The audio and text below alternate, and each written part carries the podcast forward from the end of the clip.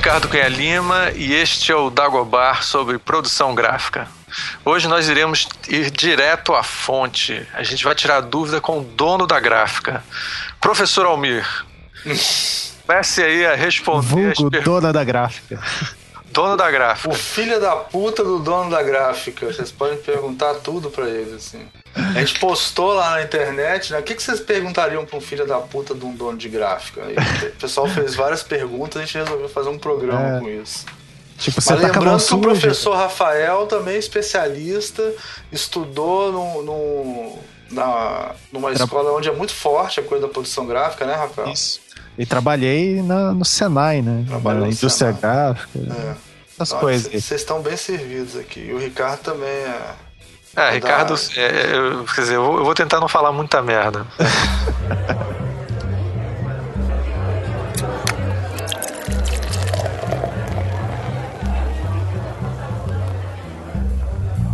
Então vamos lá, a gente postou, como eu falei, né, lá no Facebook, no, no do, na, Craco, na Cracóvia, né, e, no, e aí vamos, vou ler as perguntas e a gente vai respondendo, tá? A primeira pergunta que eu, a pergunta foi, né? O que, que vocês perguntariam para um dono de gráfica se pudessem conversar com ele? Porque a, a piada é meio assim: você nunca consegue falar com o dono da gráfica, né? então, Mal você consegue falar com o produtor é, gráfico você, da você gráfica. Você não consegue nem um orçamento, né? É. Quanto mais falar com o dono da gráfica. É, aí o, o, primeiro aqui foi Stefan Rafael que perguntou: Tá afim de comprar ouro? Deve ter sido na Cracóvia isso, né? Ele é de lá. Oh, o Stefan é um dos ouvintes mais assíduos. Stefan Rafael, é. é. Só o nome dele já é. é cara, é, Cara, infelizmente não, a gente não tá comprando ouro, gráfica. Já teve muita época que valia a pena comprar ouro e dólar. Hoje em dia os donos de gráfica não estão comprando, eles compram tudo com leasing, tá? Você já, você já recebeu o pagamento em dólar? Já, já recebi o pagamento. Na época do, da inflação ali? Em URV? O não, aconteceu o seguinte, é uma coisa que a gente pode falar sobre isso. As gráficas, elas dão um prazo para pagar normalmente, assim, né? E na, na época que eu trabalhava, a tradição era 28 dias para pagar. Mas por que a coisa com fevereiro? Não, porque galera... você pagava o papel em 30 dias. Ah, daí dois Aí dias. o cara te pagava 28, o cheque depositava o cheque, dois dias você pagava o papel, que é o. Assim, num, num, num, num cálculo grosseiro, normalmente o papel é 50%. Né? E outra coisa que me lembrou essa coisa do comprar ouro é que se você quiser comprar aquele negocinho de, de distribuir no centro da cidade, aquele compra o ouro, né? Normalmente não vale a pena imprimir na gráfica, não. Você compra uma impressora bulking, entendeu?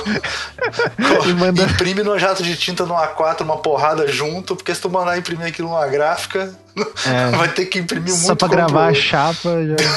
vai, ter que, vai ter que imprimir muito compra o ouro. Mas já que você tocou nesse assunto do papel, é, essa é uma dúvida que eu sempre tive. Rola uma lenda que tem é, certos tipos de papel que tem desconto. Não, Isso é verdade? É verdade, não é lenda, não, é verdade. Mas, tipo, o governo subsidia? Que... Isso, é. O é, livro é cultura, né? Então, papel para livro tem. Você, ele tem isenção de imposto. Ah, Deixa eu te contar como é que foi. Essa história é interessante. Antigamente chamava papel linha d'água. Você comprava um papel linha d'água e aí você podia fazer livros com esse papel. Aí, como todo dono de gráfica é filha da puta, o que, que ele fazia? ele fazia um livro e comprava duas vezes mais papel do que precisava, entendeu? E aí sobrava papel ele fazia outro livro depois com aquele papel linha d'água. Então até, pô, tinha várias, várias pessoas que faziam, burlavam isso de várias maneiras, sabe? É, porque... Pô, né, você fala, é papel linha d'água? Você, é, é, quero. Você quer ligar? Quero, quero. Aí o, o, que, o que foi feito? Como virou uma zona isso, né, e não funcionava mais, raramente, né, alguém pegava alguém e tal. Eles fizeram o que? Eles começaram a fazer papéis que papéis específicos que eram para ser vendidos com desconto, entendeu? Então, por exemplo, em vez de você comprar um sulfite é, 90 gramas, eles fizeram um papel como por exemplo o Pollen Bold. Vocês devem ver aquele papelzinho amarelinho, né? Sim, sim. Então, eles fizeram o Pollen Bold. Aí o Pollen Bold ele era, já vinha com desconto de fábrica isso, e, e ele era um papel específico para fazer livro. Isso foi criado para poder ah. parar de fazer esse cambalacho. E aí, olha a viagem, o que é a linguagem, o poder do design, né, cara? Todo mundo começou a fazer livrinho amarelo, né? Sim. Porque tinha desconto. E aí, como, como as pessoas começaram a fazer tudo amarelo, porque o amarelo virou um, um, padrão, assim, legal, sofisticado, porque era relacionado a livro, aí virou linguagem. Aí começaram a lançar o Pollen Soft, que não tem o desconto, mas é amarelinho também, entendeu? Esse... Só que daí... tem outras gramaturas, tipo Pollen, eu não sei exatamente, é o Pollen Bold, acho que ele é 80, 100, 120, uma coisa assim.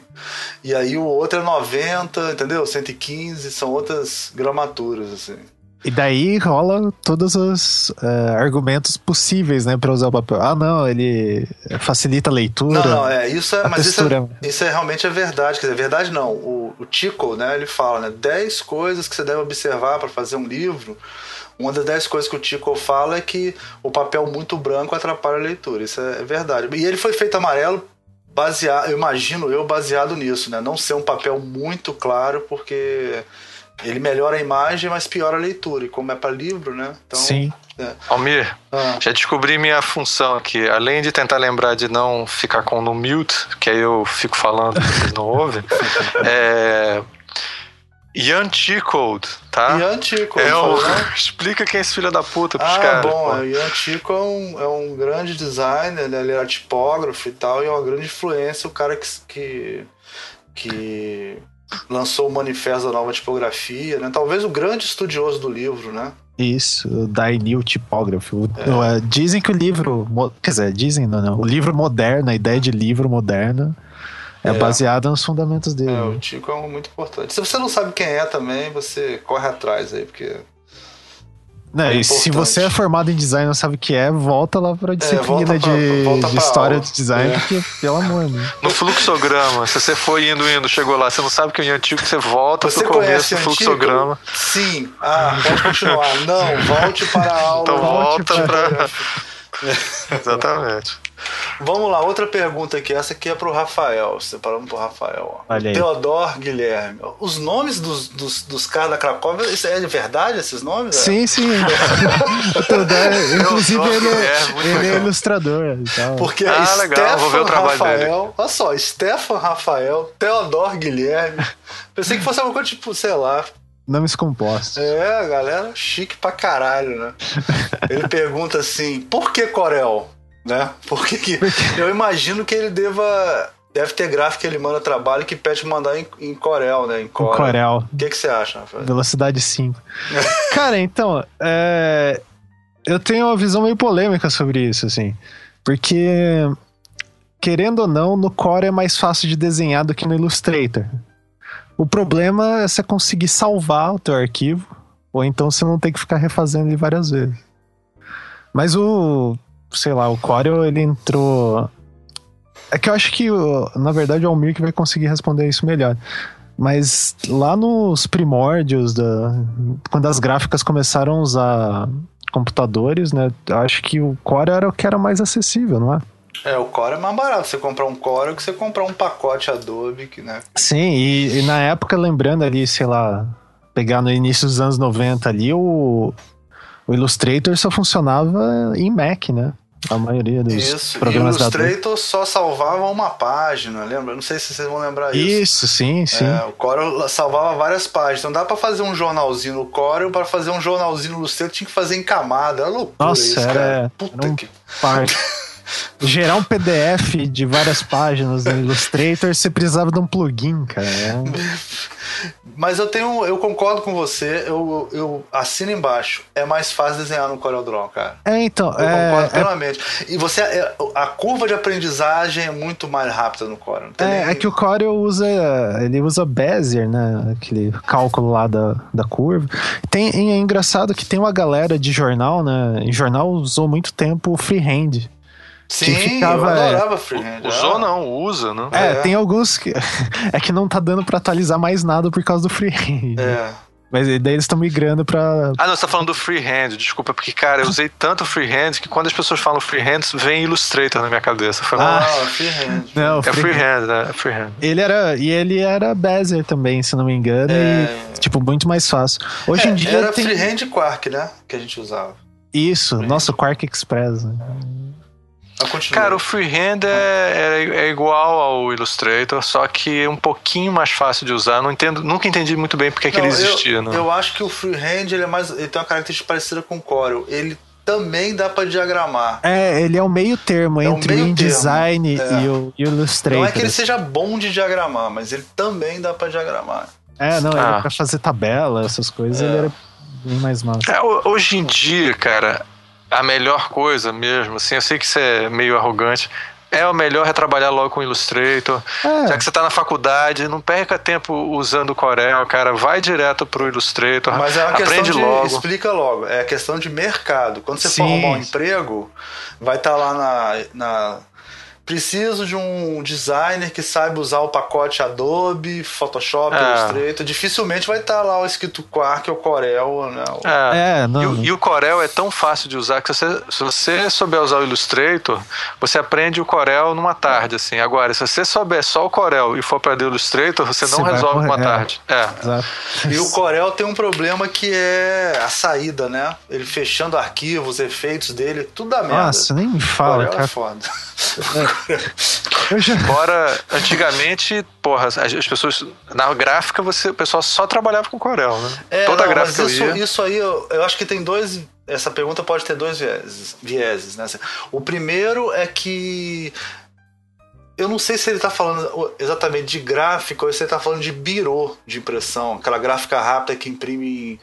Porque os birôs eles usam muito Corel e eles preferem que você mande o arquivo aberto mesmo. Isso é muito comum nos birôs, eu vejo muitos alunos falando isso.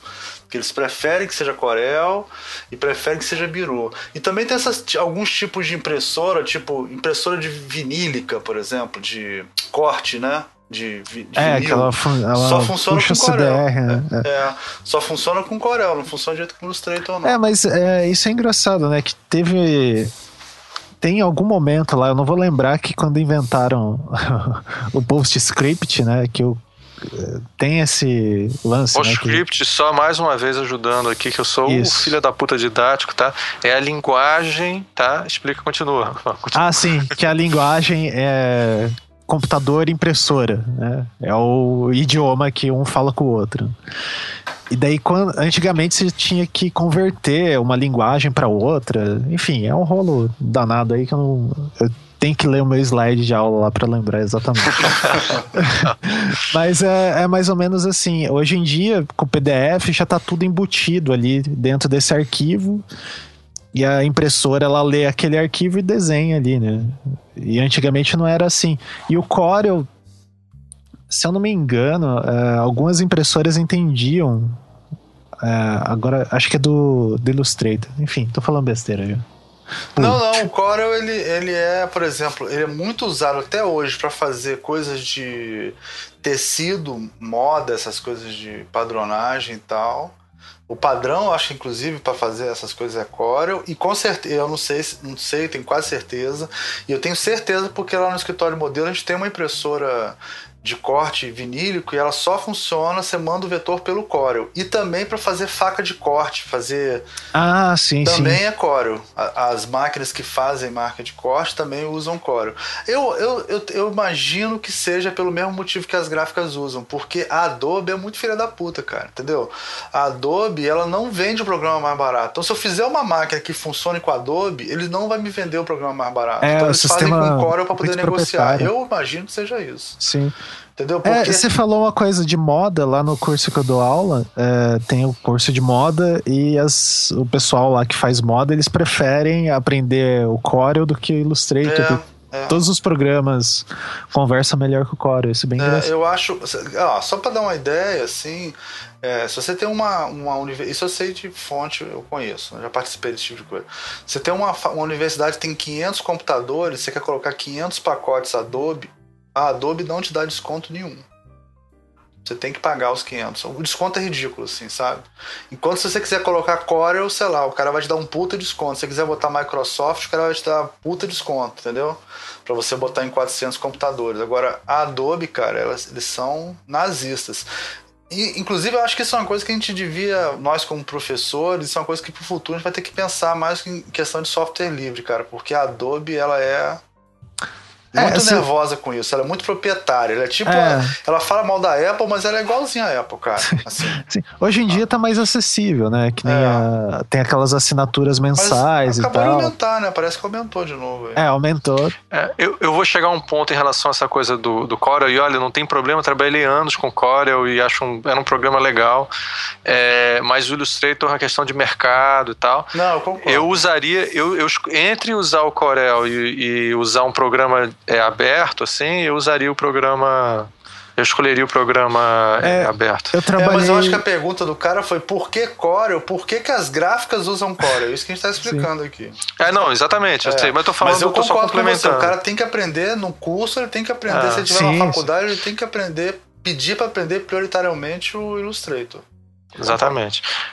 É, eu Mas trabalhei uma é possível, época com, com aquele. É, nem toda universidade tem. É. Com o, Ink, o Inkscape, que é o, o, o negócio de vetor free lá.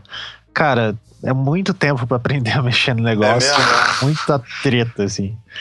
É. Tinha um programa uh, que ele é bem bom para que é um concorrente, assim, da, do Illustrator. Eu esqueci o nome. Depois eu vou colocar na postagem ali. É, mas seria bom, cara, que tivesse concorrência, sabe? Porque antigamente você via, tinha o Quark, tinha o PageMaker, Sim. tinha o Ventura.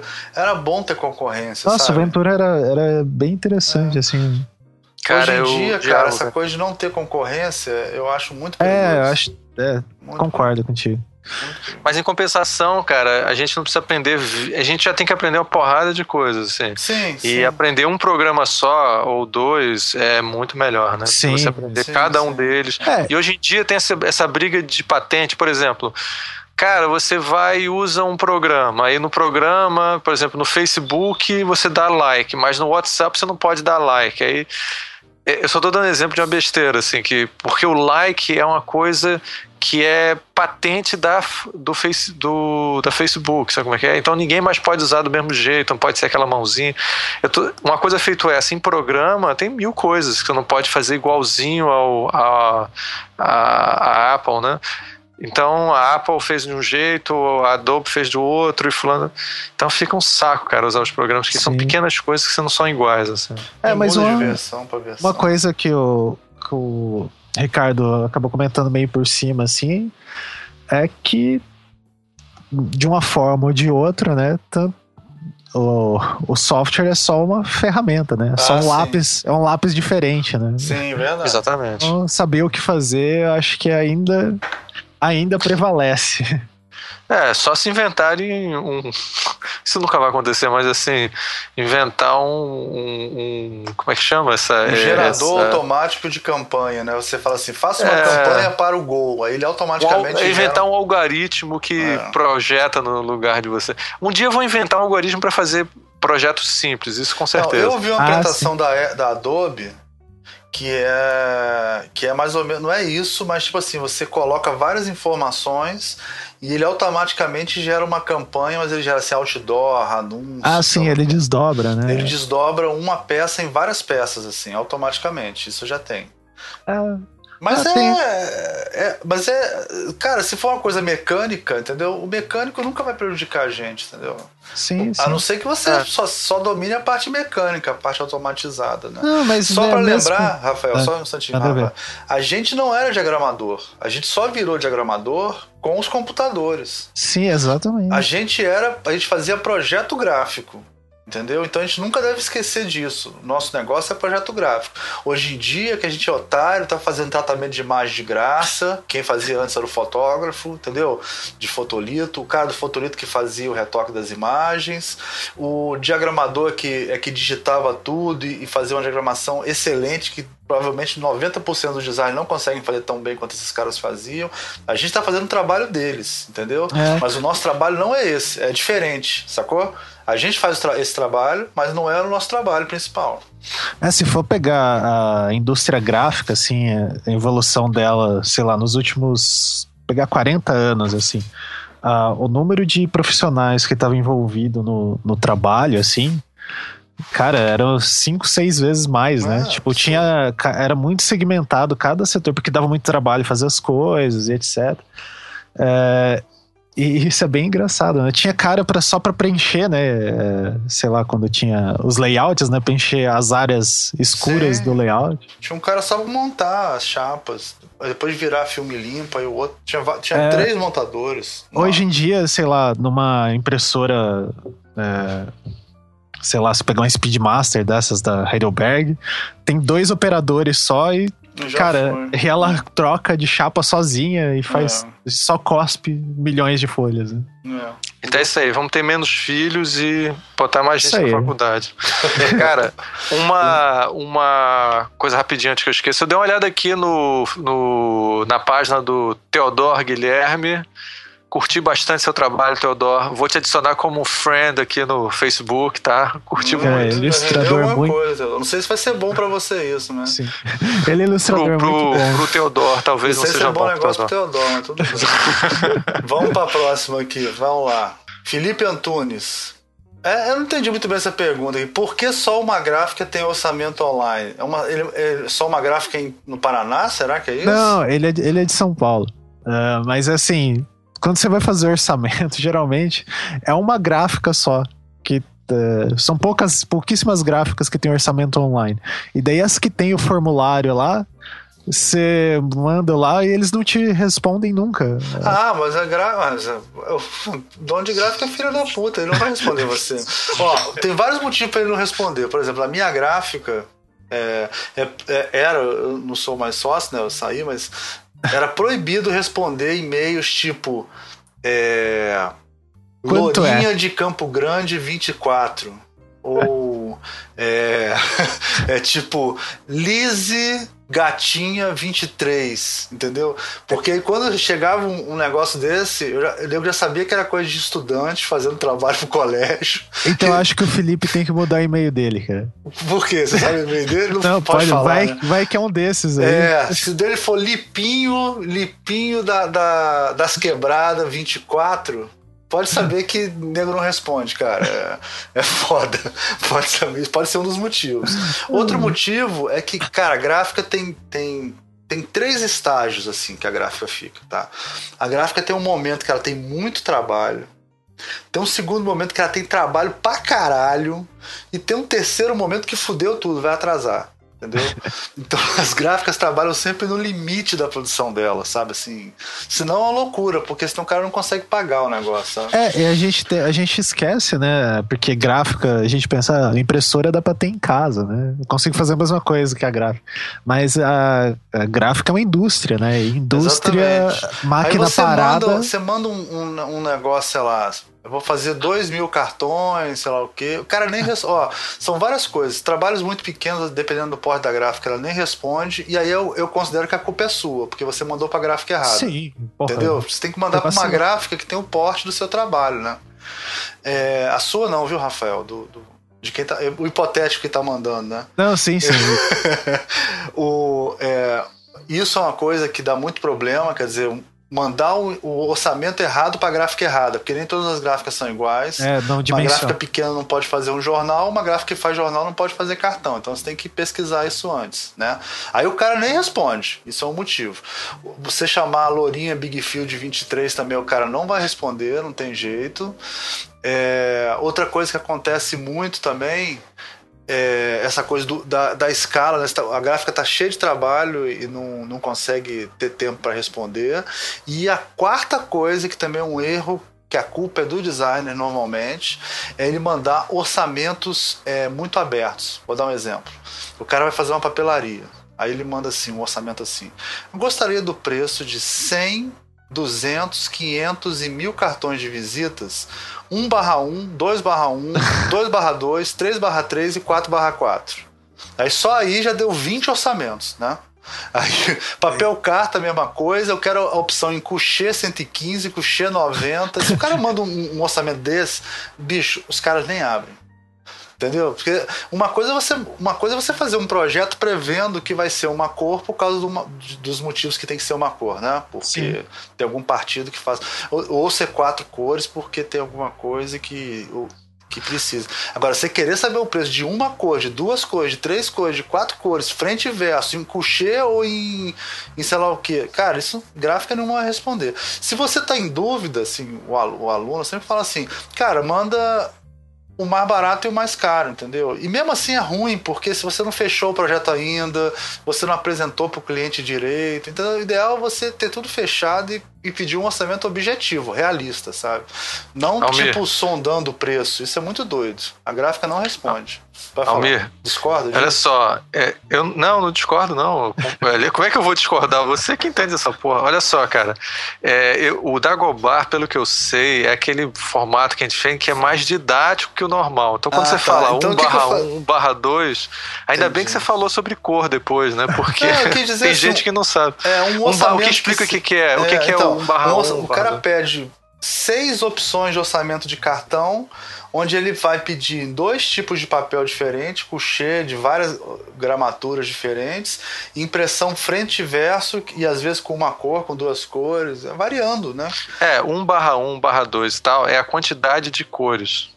É, a é quantidade é de cores frente e verso. Isso. Frente e verso, exatamente. É só isso, é só pra é. você colocar isso. Mas isso que o, que o Almir falou é, denuncia também uma coisa, que é a morte de um saber que existia dentro do. Ele percorria ali o design gráfico e a questão da gráfica, que é a produção gráfica. Né?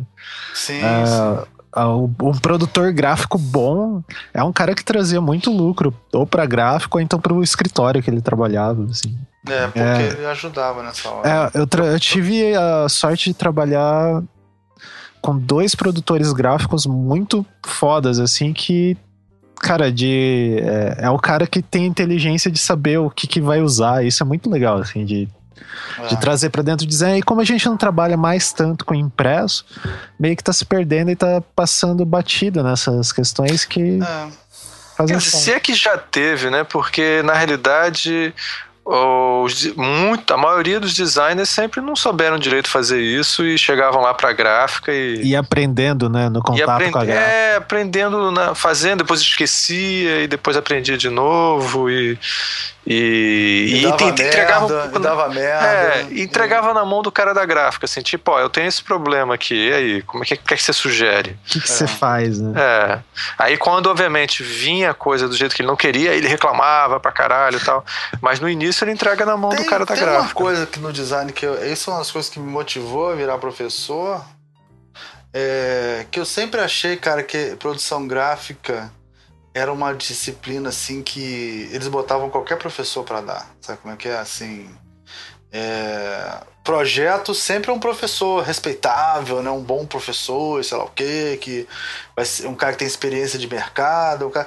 Agora, tipo assim, falta. Ah, ninguém se preocupa em quem vai dar. Assim, você vê, eles, é, é tipo assim, é, ah, não tem ninguém para dar produção gráfica. Ah, põe aquele ali e tal. Pra colocar. Entendeu? O negócio eu sempre achei muito jogado. Ou assim. pega um professor que. Genérico, é muito genérico. É, um professor genérico. Assim, às vezes o cara tem que ser um professor. Mas, porra, todo mundo sabe sobre gráfica, então bota esse cara para dar. Pronto. É, qualquer um pode dar aula de produção gráfica. É mais ou menos assim, né? Isso sempre me incomodou muito, assim. Ah, qualquer um pega lá um, dois livros e, e dá aula de produção gráfica. É, aí e... dá uma aula sobre a história do papel, aí depois é, aí dá manda o cara imprimir três papéis diferentes para ver a diferença, depois, sabe? Um negocinho bem, assim, muito básico, assim, eu acho muito... É, e, e é engraçado, né? Produção gráfica, se ela ficar pautada na... Acho que isso no design inteiro, né? É, se a gente fica pautado só nas questões tecnológicas, né? É, tipo, ah, a história da, da produção do papel. Pois é, é. A gente mata. você se torna. É, cara, mas eu acho que produto não, é, produto não é tão relegado assim, entendeu? Em produto, o cara tem muitas. Tem oficinas, entendeu? O cara tem lixa lá madeira, ele corta madeira. Ele, ele, Sim, ele design gráfico, a parte de produção é muito relegada a segundo plano em geral, assim. Sim, sim. Não, não tem nem comparação, cara. Olha, eu vou dizer, eu não vou citar o nome das faculdades e tal, mas eu nunca tive na faculdade, nunca estudei na faculdade é, que não tivesse uma oficina de uma, marque, uma maquetaria, né? Uma é, alguma coisa. Todas é elas tinham e produção gráfica zero. É. Assim, fora a aula não tinha nada. Não Cara, tinha... Isso, isso é engraçado porque daí uh, o jeito que os alunos pensam é limitado, né? Porque você para pensar a questão do produto, quando o cara tem contato com os meios de produção e etc ele tem uma forma de articular diferente, né? O jeito que ele vai projetar e etc. E no gráfico é sempre umas soluções que ficam sempre meio batidas ah. e com o passar do tempo elas são até meio inocentes, assim. É, eu acho que é, mais, é exatamente o que você falou, Rafael. É, é, é, você falou inocentes, mas eu diria elas são comportamentais. Por exemplo, eu sempre falo isso também em sala de aula. Como é que você escolhe o formato da revista que você vai, vai fazer? Você vai fazer um projeto? O cara normalmente pega uma outra revista que ele acha maneiro, é, e... copia o mesmo formato e faz. Aí eu pergunto assim: mas vem cá, você vai rodar essa revista no mesmo lugar onde, onde essa revista foi rodada? O cara não. Então como é que você escolheu o formato, entendeu? Você tem que saber em que máquina você vai rodar. É muito a produção gráfica é muito complexa. A melhor resposta para essa pergunta dele do orçamento, né, é que eu acho que assim, eu, que eu acho que tem que ser assim, o seu objetivo de um professor de produção gráfica, no final do curso, o aluno minimamente conseguir pedir um orçamento na gráfica coerente de maneira que a gráfica responda a ele. Eu acho que se você consegue isso num curso, assim, se os alunos consigam, né, é, conversar com cada gráfica ao nível de pedir um orçamento, cara, já é uma vitória. Eu, para mim, eu me sinto vitorioso como professor. Sim. Porque é, o, é um nível de conhecimento gráfico razoável, assim, sabe? É bom, sabe? De você entender que ah, esse papel tinha um formato tal, eu vou ter que cortar ele tantas vezes para ficar em tal formato, e nessa gráfica não tem essa máquina, então tem que ser outro formato, e essa entendeu? A relação de preço, tudo isso. então, Almir, a coisa clássica, né? Tipo, o teste que eu fazia quando eu dava essa disciplina na, na universidade era assim: perguntar uh, o que acontece se eu mando no orçamento assim pedindo. Uh, eu quero que você. Mandando pra gráfica, né? Ah, eu quero que vocês imprimam uh, esses cartazes aqui tudo no A0. É, os caras, o que, que eles vão fazer, né? Eu perguntava para os alunos explicar, ah, eles vão pegar lá a folha do A0 e vão colocar na máquina. Sim, é. Que o formato, os tamanhos de gráficos são totalmente diferentes. É, é. Eles imaginam que vai abrir uma resma lá da Chamex é. gigante, né? A0. De, que nem tem a A4, né? E coloca assim. Se botar assim na, na, é. na gaveta da, é foda, Rafael, é uma batalha, cara. Puta. Vamos lá, pra próxima. Bruno Souza. É, quanto tá a Xerox, tio? Bom, eu posso fazer um aqui na minha impressora jata de tinta. É, eu tô cobrando 50 reais o Xerox, se ele quiser. Isso. Aliás, tinta de impressora de casa é mais caro do que gasolina, né? É o líquido hum. mais caro do universo. É a coisa mais cara que existe. Melhorou um pouco agora com as Bulkins, né? Mas é, mas é bom a gente. Essa pergunta volta para aquela pergunta anterior, né?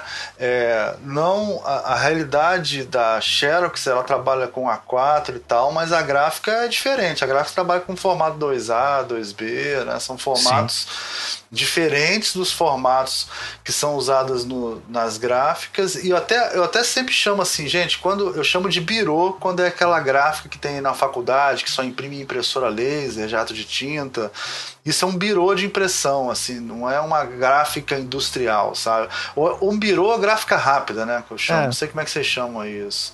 É, a gente tem gente que fala birô, tem gente que fala gráfica rápida, mas é engraçado, né? Porque tem umas. É, que é uma gráfica, na verdade, né? Sim, né? Mas, é... Mas, mas é porque é muito diferente de uma gráfica que tem máquinas offset, entendeu? Então as pessoas, às vezes, quando coloca tudo no mesmo saco, é, é, é às vezes acho que cria essas confusões, sabe?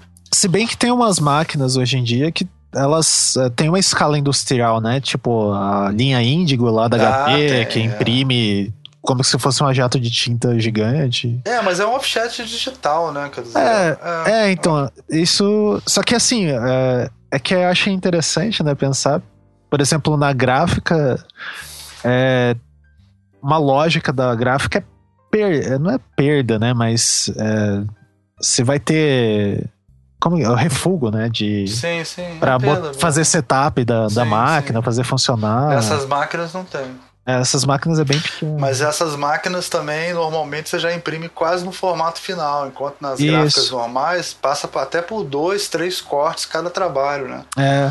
Você tem o corte inicial para entrar na máquina, porque a folha é maior, dependendo da máquina. Aí depois tem o corte de meio, que o pessoal chama na gráfica, né? Que é você cortar o caderno no tamanho que você precisa para fazer o acabamento. Tem o corte final, que é você fechar o caderno e cortar trilateral, né? Então, é, e isso não acontece normalmente numa gráfica, num biro. Eles imprimem no formato final e usam acabamentos que se adequam a isso, né? Isso. E, e às aí, vezes isso aí é muito diferente, isso muda muito a lógica de trabalho. É, e encaixar, fazer casamento de página, né? Em algo, na digital.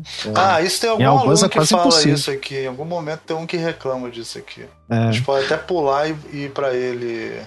Ah, vamos perguntar logo, já que você entrou no assunto, ó, vou, vou ah. marcar aqui. A Paula Fepper vocês fazem impressão frente e vértice sem ficar torto? Não, não pode ficar torto. É, o que acontece é, é que ela deve estar tá rodando depende, uma gráfica depende. rápida dessa. Aí o outro falou assim, o, João, o Jean Carlos Oliveira Santos, já me fudi muito com isso. É, porra, é. Aí Mas o Murilo, é, é digital, o Murilo né? fala assim, ou sem ficar com o verso invertido. Quer dizer, todos esses erros, cara, são erros clássicos do que a gente está falando aqui, de chamando de birográfica rápida, né? De, de numa gráfica grande, você faz a imposição, quer dizer, você fecha o arquivo das páginas separadas, depois você faz um processo chamado imposição, que é as páginas de um caderno, por exemplo, ficarem na Tem posição. cabeça com cabeça, é, como é que é? Tira e retira? Tira e retira, tira e vira, né? Que aí é para aproveitar a impressão. E, e, tem o fechamento de arquivo, né? Então é, é porque é diferente mesmo, né? Esse, esse erro aí de sair torto as gráficas rápidas, com exceção dessa Índico, a Índico tem uma impressão muito com um acerto muito bom, né? É, essas impress as impressões, uma pessoa no F7 ela tem uma coisa chamada batente, que é o seguinte, ela joga o papel numa quina assim. Então vem uma folha e bate de lado, depois bate para frente e ela entra na quina. Aí a, a, a, máquina puxa. Então as folhas entram todas na mesma posição. E tem que ser muito preciso, porque você imprime as cores uma depois da outra. Então você imprime primeiro o cian, depois o magenta, depois o yellow e depois o preto. Então tem que ser super preciso, não pode variar décimos de milímetros. Então tem o batente. Nas máquinas digitais, você não precisa do batente para isso, para imprimir uma cor sobre a outra, porque ela imprime as cores todas ao mesmo tempo, praticamente, né? É, e tem a questão do, é, do puxar papel, né? O puxar da impressora, geralmente as digitais, é é uma calandra, né? É um rolo. É um rolinho só sem batente, ela só puxa. É, e no, e no outro é. É, tem todo esse sistema que Pô, o é um sistema sinistrão. Bate papel do lado, bate papel para frente, vê uma garra e segura, depois é que puxa, é. entendeu? Então é muito preciso, não é. Mas não é preciso, porque é preciso porque é necessário, né? Ela tem que ser sim, preciso sim. porque é necessário para acertar é, as cores, né? Mas é, enquanto você estiver rodando nessas gráficas, se fode aí, vai acontecer. E, e, essa variação de gráfica rápida, e aí também a culpa é tua, porque você tem que fazer um projeto que aceite essa variação, entendeu? Então, por exemplo, é, numeração de página nunca vai casar certinho. Agora, se você colocar uma numeração de página, ainda colocar um fiozinho embaixo, aí vai aparecer mais é, ainda, porra, né, cara? Colocar, não fazer sangra direito. É, né? não, é, exatamente. Você vai, coloca uma coisa que precisa de um ajuste, põe uma foto assim, né? Que uma foto tem que emendar com a outra, porque está em cadernos diferentes. É, quanto mais dificuldade você criar para esse tipo de impressão, mais vai acontecer esse problema. Se você está com limitação, você tem que encarar como uma restrição, né? Ó, Exato. A restrição é não ter acerto e de vez em quando ficar torto. Então eu tenho que pensar num projeto que leve isso em consideração. É o mesmo problema que eu estava falando antes, né? Da você escolher o formato, né? Quer dizer, você não sabe qual, domina a produção, como é que você vai projetar, né? Muito é, e E que daí o erro uh, vai fazer parte do teu projeto, né? Exatamente, exatamente. Tem pois uma é, impressora... queria... Fala aí, pode falar, Ricardo. É, eu ia te falar, um, eu tô atrapalhando, é, é o seguinte, eu, eu, tenho uma coisa que eu acho interessante, que a... Eu não sei como é que tá isso hoje em dia, mas antigamente, é, dependendo do tipo de coisa que você fosse imprimir, ia ter muito erro. Então, por exemplo, você vai fazer uma, uma, um cartaz. Antigamente você não tinha essa liberdade de trabalhar com policromia, que é a possibilidade de ter várias coisas misturando o CMYK e poder criar a cor que você quiser, misturando essas, o cião, magenta, o preto e o amarelo, tudo numa cor. Tá? O que você fazia antigamente é que você tinha que imprimir, por exemplo, em preto e vermelho. Você Sim, tinha duas cores e custo, né? até por causa do custo. Por causa do custo e as impressões e assim, às vezes você tinha que trabalhar muito com papel de má qualidade. Quem você, trabalhou em você jornal? Você trabalhou em jornal, exatamente. Tem é pior situação do que jornal. jornal. Não, existe a pior de todas. Assim. Então, é, eu me lembro quando eu era editor de arte do suplemento infantil lá, é, toda vez que eu fazia um layout e eu inventava de fazer, por exemplo, com fundo preto e letras é, brancas, isso era a coisa mais idiota possível que eu podia fazer. Entendeu? Uma vez eu, eu fiz isso e recebi um, um puxado de orelha do diretor de arte. Entendeu?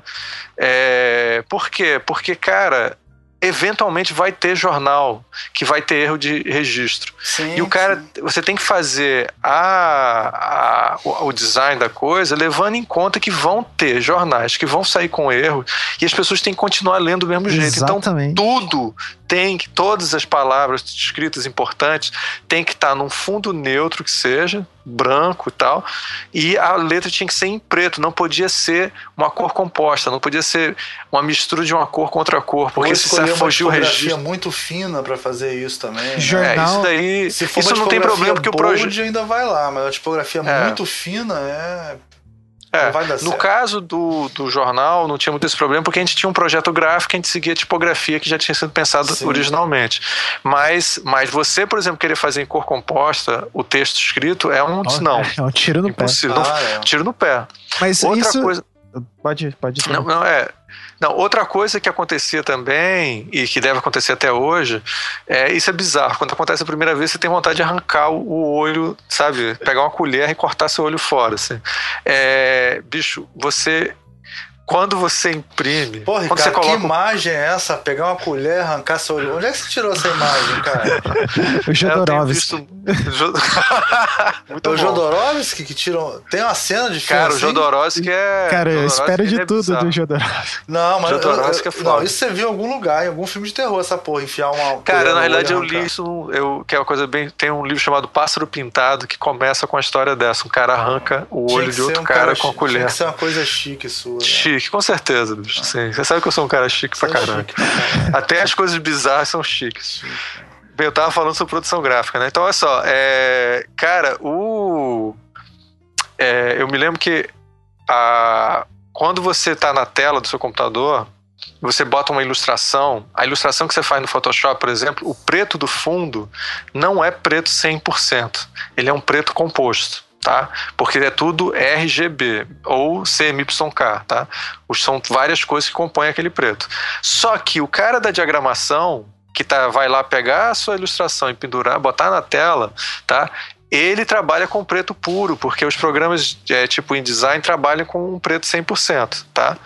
Então, por exemplo, se você vem lá com a ilustração e você não leva em conta o layout da página todo, você entrega para ele, o cara, por exemplo, fez uma ilustração com fundo preto. Ele tem que ampliar o fundo preto muitas vezes para poder compor bem na diagramação. Quando você mistura o preto 100% com o preto Nossa. composto, na tela do computador tá tudo lindo e maravilhoso. É, chega, chega enche o coração de felicidade. Agora, quando você imprime, cara, é. fica a tua ilustração é. totalmente Hoje em dia, graças a Deus, tem até uns previews que aparecem É, eu tenho, eu é. tenho um exemplo que eu usava em aula que é uma propaganda do, de uma marca de carro que, cara... Dois pretos diferentes. Dois pretos, e daí, tipo... É foda. E é engraçado, é, foi bom a gente falar da impressão de jornal, porque assim, impressão de jornal é o método mais escroto de se imprimir alguma coisa. É, porque é um papel. Tinta, o pior papel. É, pior tinta, papel, pior papel. É um papel que chupa toda a tinta. É. Ele é um papel que a tinta, ela não foi, a tinta não foi feita para ser impressa em papel é. E é uma velocidade muito Sim. alta para dar conta de imprimir tudo. É, cara, é fantástico você ver uma máquina dessa funcionando, é. assim, porque você piscou assim, ele imprimiu 3 mil jornais do, dobrados, assim, na tua mão. Eu, é, na onde eu trabalhava, lá em Londrina, a gente imprimia muito jornal. E uma coisa que é interessante, né? Tirando esses grandes jornais de grande circulação, que até tem uma, uma tecnologia melhor, tipo a Folha, sei lá, o Correio Brasiliense, o Globo, e tem uma tecnologia boa de gráfica, que é um equipamento um pouco mais moderno, cara, o resto de todos os jornais são impressos em máquinas de segunda mão da década de 70, que tem umas gambiarras sinistríssimas, assim, para funcionar, e os caras, os mecânicos de, de gráfica, isso daria um outro programa, que são os caras mais ninjas da face da Terra. É. Assim. Eles fazem uma máquina que sei lá, veio de navio, faltando peças, os caras remontam e fazem é. ela funcionar. E é muito maluco. E, cara, nunca bate. A retícula, eu já vi retícula mudar de ângulo na, na batida, assim, do, do jornal. É muito bizarro. Não, é, trabalhar com jornal é horrível em relação a isso. Outra coisa que a gente fazia muito em jornal, ainda se faz, eu imagino, que é você, por exemplo, sempre botar um pouco de preto em todas as cores. Sim. Porque uma puxada, né? é, puxar pro preto, porque é, o, você bota um pouquinho, né? C, M, Y, K, cian, magenta, amarelo e preto, são cores separadas, então você bota um pouquinho do K, que é o preto. Você vai botando um pouquinho na tinta, às vezes você bota 1%, sabe? 2%, que a gente chamava isso de sujar a tinta. Essa sujadinha que você dá na tinta garante que ela vai imprimir um pouquinho melhor. Você deixa, tem tinta, às vezes você bota, cara, e ela nem aparece, assim, ela desaparece completamente. O papel chupa ela toda e não sobra nada, assim. É, é horrível. Tem uma outra coisa também, outro motivo para você usar o preto 100%, sem fazer ele composto, é economizar tinta, né? Que você vai imprimir. Hoje em dia não se imprime mais, sei lá, acho que a maior tiragem de jornal hoje em dia deve ser 100 mil, 200 mil, não deve ter mais do que isso, né? Mas antigamente eram milhões os jornais, né? Então você fazer o preto 100% e não colocar outras cores por baixo, você economizava tinta, né? Tanto que no no Photoshop, se vocês olharem lá nas imagens, quando você vai editar uma imagem no Photoshop, você pode escolher se ela é GCR ou UCR né? Isso. Que uma é você faz o preto com todas as cores e a outra é remoção total do preto, né, nas cores e outra é remoção total das cores no preto. Você calibra a impressora para isso, né? É o mesmo lugar onde você é, vê ganho de pontos também, que é uma outra coisa que não vamos nem entrar nisso. Nossa, ganho, é, ganho. Acho que ganho Mas... de pontos. Pode, pode, pode, falar. Então vamos, fala um pouquinho disso. Um ah, ganho de ponto é assim, basicamente.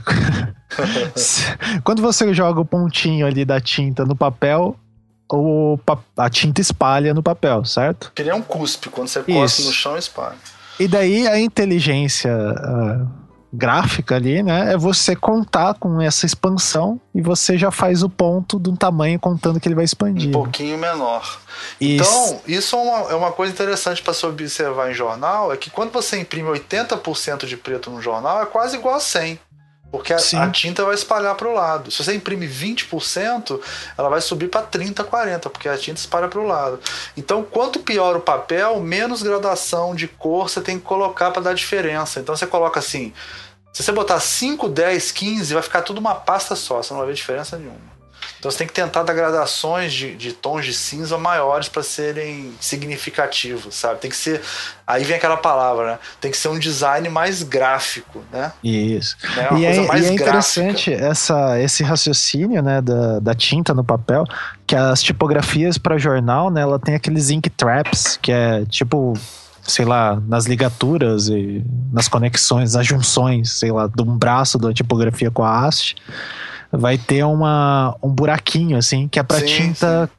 Colar ali. É, é legal ver um vídeo, depois a gente coloca um vídeo do Matthew Carter, que ele Sim, fala de uma fonte que é ele desenhou para um, uma outra coisa. Acho que a gente falou que é a pior coisa, mas não é a pior coisa, não. A pior coisa era a lista telefônica. Lista é telefônica, uma coisa que a não existe mais. É, a Bell Centennial era assim. É uma, uma fonte que é muito pequena, num papel muito ruim, para ser impresso muito rápido, com uma tinta que era pra.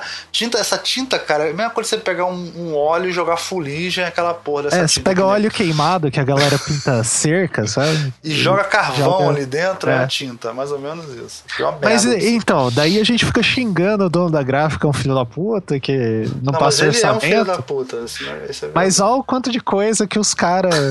ele fica dando chibatada lá na, na gráfica. é, tem que pensar, né? O meu, Porque. pai era, o meu pai era mecânico de máquina gráfica, né? E depois foi dono de gráfica, porque ele comprava as máquinas e reformava. No Brasil, durante muitos anos, Sim. não podia entrar máquina. Então, meu pai comprava as máquinas velhas em leilão, reformava e alugava gráficas inteiras. Só que com os anos, as pessoas pararam de pagar e ele começou a ficar com as as gráficas. máquinas. É, e aí acabou que. Bom, é uma longa história, mas aí ele começou a, a- virou dono de gráfica, né?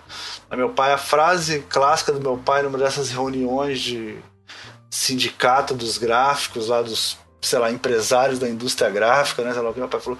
Vocês querem saber a verdade? Pra você fazer um gráfico, você precisa de uns quatro filha da puta, porque vocês são foda. um filha da puta só não dá pra fazer o gráfico, não. Foda. Vamos pra próxima. Rodrigo Pontinelli. Olha, deu um sotaque italiano. É, exatamente. Agora eu tô respeitando os caras aqui, os nomes são fodas. Ó, é, como a onda da sustentabilidade alterou o trabalho, mercado, negócio? Essa é uma pergunta séria, viu? Essa é Olha aí. Como a onda da sustentabilidade alterou o trabalho, mercado, negócio, etc. E aí, professor Rafael? Uma frase: imprime tudo em reciclato. Foi o que virou. Ótima resposta, ótima resposta. Ai, Não, mas tem, tem diversos na, na indústria, né? Tiveram. Assim, indústria gráfica é uma parada que polui pra cacete, né? A água, a- as tintas, né? São todas oleosas. Daí. Acho que a- hoje em dia usava álcool, né? Um- eu não lembro o nome da, da Nitrato substância. de prata tem. É. Mas ela, ela polui muito, mas ao mesmo tempo ela é muito regulamentada. Para a indústria do papel é mega regulamentada. Sim, sim. Não, mas- Apesar de ninguém saber para onde vai aquela água que usa É. pra fazer o papel. É Mas, que é, vira Ela- o rio ela- ali, né? mas por exemplo, essa parte de, de plantação, né? De, de é, a- é Ah, agronegócio, sim, da- é super regulamentado. É, é, você só pode derrubar uma árvore se tivesse umas quatro já plantadas em E estágio é, de e você tem, você planta, você planta 20% tem que ser de mata virgem, tudo é, É. muito regu- esse papo pessoal fala, economizem árvores para não, não escreva, não use papel, economize árvores, é, um- é a mesma coisa que você falar, não coma pipoca para proteger o milho, entendeu? É- é- aquela árvore é plantada para aquilo, é meio, sabe como é que é? É meio É, daí tem, os- tem o impacto da- dessa plantação enorme. Por exemplo, aqui no- Sim, é. no- indo pro norte do Paraná tem, sei lá, uma plantação de eucalipto que não existia. Não, e você sabe que é um deserto verde, né? É, Ali exatamente, é deserto verde. É deserto verde. Mas da, da questão dos químicos, eu lembro que tinha uma questão da- das tecnologias que eles mudaram, que a tinta era oxidante. Eles mudaram É, os atualmente princípios. as chapas são é, chemical free, né? As novas chapas estão chegando Isso. agora são sem nada químicos. Essa 100% ela a, a chapa já é gravada direta do laser e ela É. revela sem químico. Ah, mas- E é lindo isso. Quando eu comecei a trabalhar com gráfica, eu até fiz um curso de fotolito no Senai quando tinha nos anos 80, né? 84. Cara, o cara aposentava com 20 anos de idade. Sim, 20, o 25 negócio- anos de trabalho. Era trabalho insalubre. Você morria, entrava no assim. curso, o cara. A É. primeira aula era colocar o cigarro do lado, assim, né? É. Não, mas era totalmente insalubre, né? Não, Tipo, totalmente. a Todo mundo era geração muito do meu pai morreu forte. de câncer, cara. É, Inclusive não- ele não- morreu de câncer no pulmão. Todo mundo morreu de câncer. Por causa do chumbo. Meu É. pai ainda pegou a época do chumbo. Entendeu? Nossa. Era muito. É, O que nem chumbo era pela. É que é o nome dessa máquina da que usava pro jornal? quente, linotipo e tal. linotipo, Linotipo, exatamente.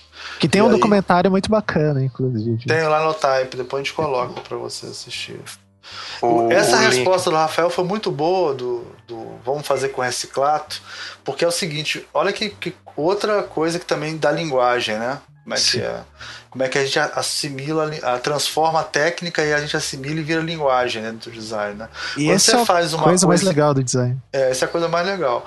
Quando você faz uma coisa em reciclado, você está passando uma ideia de que você é um cara sustentável, né? Assim. Sim. Só que o papel reciclado, a gente está fazendo propaganda gratuita para Suzano aqui, depois a Suzano manda. Mandar o um boleto. Manda o um boleto para Suzano. É...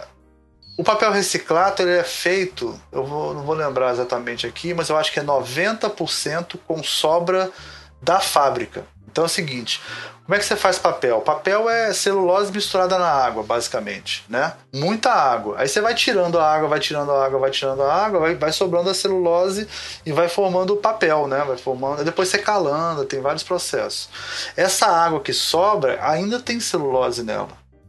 Aí você pega essa própria essa própria sobra da água, mais as sobras de papel que sobram dentro da fábrica, não vai para a rua não, tá? E você faz um outro papel e chama de reciclado. Quando o cara compra o reciclado, ele está achando que são milhares de catadores de papel na rua pegando papel para reciclar, mas não é isso, é uma re... também tem isso, mas a maior parte é reciclado dentro da própria fábrica. É, se eu não me engano, eles falam que ele é, agora não vou lembrar as porcentagens, mas ele é 80-20, né? Que tipo, cara, 20% é, é reciclado eu acho que é mais, cara. Eu acho que é mais. O reciclado, especialmente da Suzano, acho que é mais. Eu acho que o da rua não chega a 5%, cara. Papel da é. rua. Não chega a 5%. E daí é, é, é engraçado, ó, ó como é, eles pegaram esse papel, né? E daí começou essa a, a, circular, ele a circular, né? E daí as pessoas, pô, eu quero usar isso porque eu quero colar essa imagem de que é Sim. sustentável. E, e eu já eles... vi gente escolher papel que não é reciclado, mas parece o reciclado só para dizer que é sustentável. É, mas não é daí... é papel reciclado, tipo Marrakech. Assim, Sim. E daí é interessante, né? Tipo, eles tiveram que desenvolver um sistema para produzir esse porque assim, uma questão do reciclável, né? O reciclável nunca é suficiente para é. manter uma indústria, né? Então os caras têm que desenvolver uma técnica para simular um reciclável para conseguir suprir a demanda. Isso e é eu vivi mal. muito isso, cara, porque na época foi assim, foi a Petrobras que decidiu que tudo ia ser reciclado. E aí, quando a Petrobras decidiu que tudo ia ser reciclado, ela simplesmente comprou toda a produção de papel reciclado para fazer os trabalhos dela, entendeu?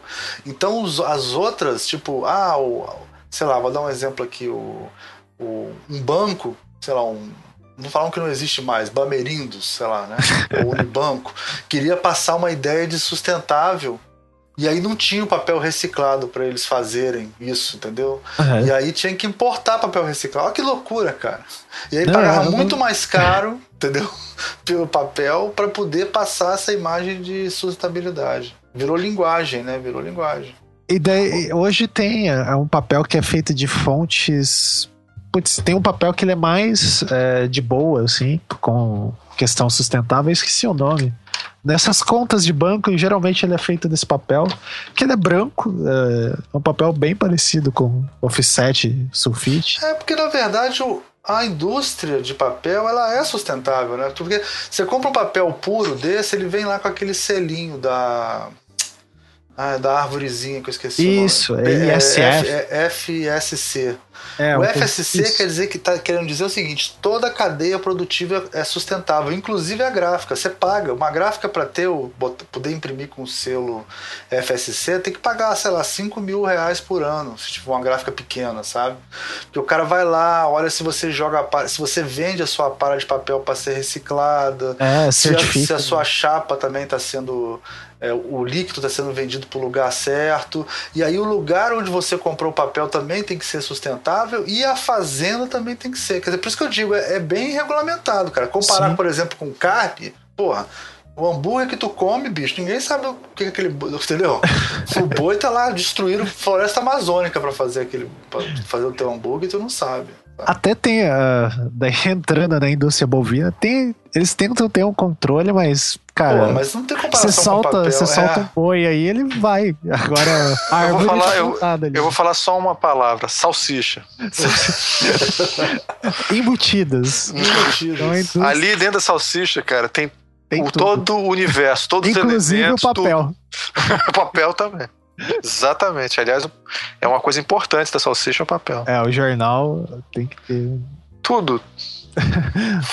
Tem o seu DNA, o seu DNA. Tem é, é muito difícil você falar que alguma coisa é sustentável também, né? Você é muito hipócrita você falar ah, isso. sim, é, uma, é um ideal. Eu tô falando é. num Mac aqui que é todo feito de porra, trabalho escravo na escravo, China é. e, porra, nada é sustentável. É, tem é, essa ideia de sustentável é que nem o ideal de modernidade, né? Tipo, é, é uma ideia que é muito forte, porque é, eu acho que tem muita coisa que é fazer o.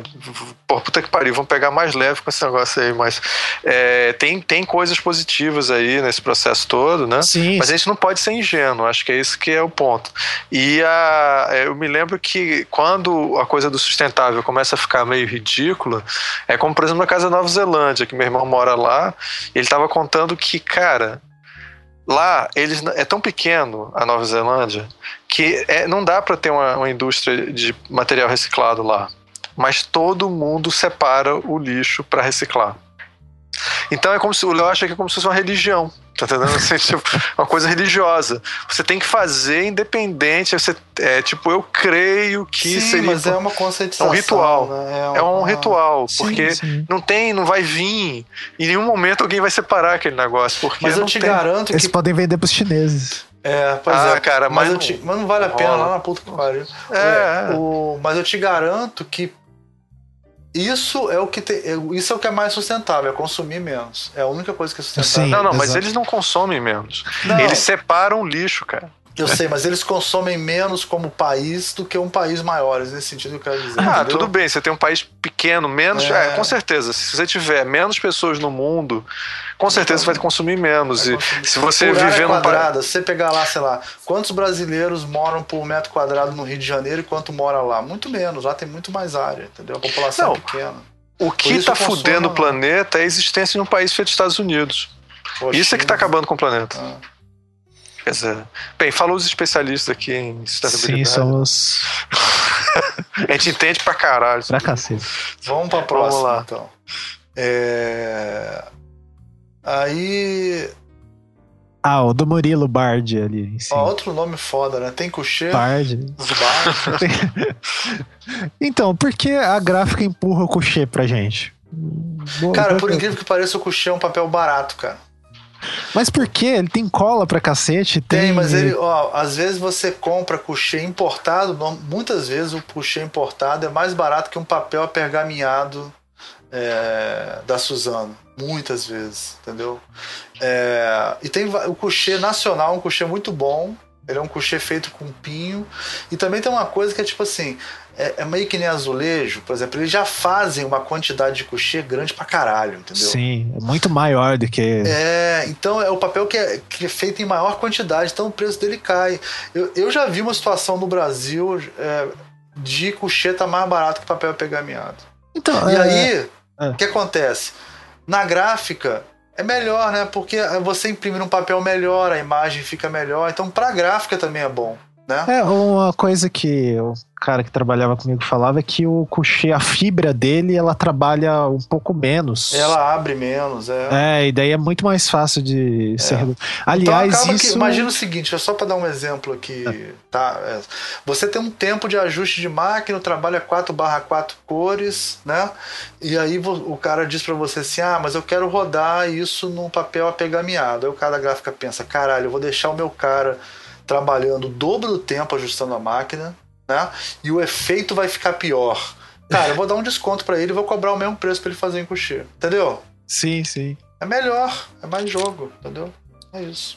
É, e essa questão do, papel, é, é, do papel trabalha também, a direção de fibra de papel, isso daí também era uma parada que me deixava maluco o dia que eu descobri. É, o papel ele, ele tem uma, uma, direção, a fibra dele, né?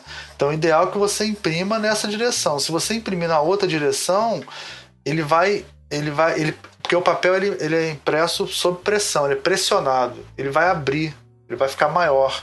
Uma folha de papel às vezes cresce um milímetro, dependendo do tamanho dela. É, e, e aí você imagina um milímetro no acerto da cor, como é que fica? Sim. Não. E aí o ele trabalha menos, porque ele já tá, tá cheio de cola, tá todo calandrado, todo. Aí o. Agora o. Eu, eu também acho que tem um outro lado nisso, quer dizer, que é. No Brasil, a gente tem mania de usar papéis mais pesados que o normal e usar couchê demais, mesmo Sim. quando não precisa. O couchê tem esse Almir... problema de ser um papel brilhoso. Almir, acho que você pra devia texto explica... não funciona é. tão bem. Vou explicar melhor. Por exemplo, explica melhor. Você vai lá fora. Primeiro que livro lá fora todo mundo tem. Livro no Brasil é uma coisa de quem é rico. Tô falando de maneira genérica, assim, tá? Livro no Brasil é uma coisa cara e é sofisticado, né? Não é uma coisa que, é, que, o, que as massas, as classes sociais mais baixas têm tanto acesso. Enquanto lá fora, livro todo mundo tem acesso. Em compensação, lá fora, você pega um livro da Penguin, lindo, super bem impresso, né? Com uma puta diagramação, impresso num papel fininho, ele é super leve, você carrega com ele no bolso, ele custa quanto custa, Ricardo? Pênis, né? Sei lá, custa 5 Não, é, não, não, é barato. Não é, é muito barato. É pênis um... no passado, mas hoje em dia é, não é sei mais lá, menos de uma libra um livro maneiro desse, entendeu? E, e, e... Não, hoje em dia não é mais isso não. Mas, mas é muito livros. barato comparado com aqui. Não tem é comparação. É muito barato. É, é muito mais barato que aqui. Aí chega no Brasil, como o livro é uma coisa sofisticada, o cara já quer fazer o livro em coucher, aí em vez de fazer num papel 65 gramas, que se você, se você imprimir bem impresso, num papel 70 gramas, 65 gramas, fica ótimo. Entendeu? Sim. Não vai vazar de um lado pro outro, é só não é, botar muita é, tinta. É, se imprimir, se imprimir bem, o 70 já é um papel grosso até. Já é um né? papel grosso. E aí você, o seu livro vai ficar mais fino, é melhor de carregar na bolsa, ele vai ficar mais leve, né? Mais fácil 70, de folhar. 70 é a gramatura, tá? Gramatura, do, é, o, é o peso do papel por metro quadrado, né? E aí, o, aqui no Brasil, como o livro é uma coisa sofisticada, cara, eu canso de ver gente fazer livro em, em 100, 100 gramas, sabe como é que é? 120 Não vira gramas, a página, cara. em coucher. Tá? Se não for um livro que tem muita imagem, não precisa, gente, entendeu? Não precisa. Você faz num papel mais leve, num papel mais barato, sempre pensando, né? Quem é o usuário e qual é o propósito. Você está fazendo um livro para o cara andar na bolsa, para ler dentro do metrô, você não vai fazer um livro mais pesado, né? É, e tem, tem até a questão falar. do aspecto do projeto, né? Às vezes você quer dar uma textura. É, tem uma foto, mas você quer dar uma textura. Porque não Exatamente, não é um problema, não é um livro de arte, né? Não é um livro de arte. Exato. Bom, inclusive tem um livro, é, The Little Know It All, que foi o livro que eu roubei do Ricardo uma época. que na verdade não é do Ricardo, é da mãe dele, então é ladrão que rouba ladrão tem cenas de perdão. e, e, esse livro, cara, para mim é um exemplo de um livro bem feito. Quem puder baixar, vou dar uma dica aqui, você escrever isso. Fala o nome completo aí, ô, Ricardo, não tá aparecendo. É o The Little Know It All Common Sense for Designers, é bom senso para designers. Se e você capa... escrever isso, já vai aparecer ponto PDF, vai ter um lugar para você baixar esse livro, assim. É, é que aliás é só te avisando que é só para você ver como é que é, porque não é, é pra você, não é para é muito errado. É. é, muito errado. E a, a, a, a figurinha é, é, um, é um carinha é meio um desenho meio fofinho, vetorial, assim, com uma, uma capa totalmente azul, bem intenso azul. Assim. É, mas tem uma versão vermelha também, cara. Que é o Expanded. É. Ah, garoto. Tem uma versão nova. Essa vermelha eu até vi vendendo outro dia na, na livraria, tô quase comprando. Cara, é. A... Esse livro é um livro, só, só para complementar aquela ideia que eu tava diga, falando. Diga. Ele é um livro feito num papel super fininho, 60 gramas que daria 20, 20 quilos, menos de 20 quilos, 18 quilos, 17 quilos por metro quadrado. É, super bem impresso, não vaza de um lado para o outro. A diagramação super bem, todo em duas cores, assim. Ele é pequenininho, ele cabe na sua mão, ele cabe na sua bolsa, ele é leve. É, sempre, é um bom exemplo, assim, para você. A Bíblia também tem muito disso, né? Você pega a Bíblia, elas são muito leves, são feitas num papel muito fino, com a tipografia muito pequena e, e muitas são boas de ler. Né? É, esse livro é muito, muito bem diagramado. As ilustrações é, esquemáticas são perfeitas mostrando como é que são a coisa. É aquela, cara, é o material que a gente usa assim para dar aula, porque você quer falar sobre produção gráfica, lá ele tem uma explicaçãozinha mostrando como é que é de cada processo e tal. É, mas tudo é muito bem feito, é feito por é, por designers assim, cara, que pensaram bem a parte de design e informação do livro. O original é, acho que é alemão. É, ele é, é, um é da Gestalten, né? É, da Gestalten. É, um livro alemão. É um livro alemão. É... Lógico, cara, né? Faz, quem é que faz design direito? Cara, e a, é um livro com tudo sobre design gráfico, desde teoria da cor até tudo, fundamentos do design. Então é um livrinho para você comprar. Se você tiver a oportunidade de comprar o livro, vale a pena. Isso. E não compre aquele da Robin Williams, pelo amor de Deus. Mas ah, aí... o, livro do, do Robin Williams, que o pessoal é, tá falando é que mulher não... ou é homem? não, cara, o Robin Williams. Não, a, não é... a autora é a Robin Williams. Ah, Robin Williams, eu não sabia. É, é uma mulher. Que é o, é o. Em inglês, acho que é o Guia dos Idiotas para, para design gráfico, né? Que é tipo The Dummies. É... Não é isso, não, mas é quase isso. É, é Designers for. No... Como que é? For Non-Designers. É. Designers for... Que em português é Designers para Não Designers. Né? Cara, mas pelo próprio nome você já vê que não. que não pode cara, dar certo, né, cara? Porque por que, é que, você, por que você não gosta desse livro? Numa faculdade, você dá numa faculdade não, de dá, design dá, um livro para não design. Isso, ó. dá numa faculdade eu acho terrível. Agora, é, se é. a pessoa não é designer, beleza. É, não, então, mas eu tô falando assim, o próprio título já é uma antítese, né? Do, do... Loucura isso, bizarro. Tipo assim, ó, esse livro não é para médicos. Então, é medicina para quem não é médico. Nós vamos ensinar, vai ser a primeira. Você, você iria num médico que aprendeu a ser médico num livro chamado Medicinas para não médicos? Não, né, porra? Eu ia no curandeiro, no pajé, no pão de santo, porra. Pelo amor de Deus. Agora, podemos ir para a próxima? Sim. Vamos. Então, Leandro Silva de Araújo, que ele pergunta qual a dificuldade com o PDF?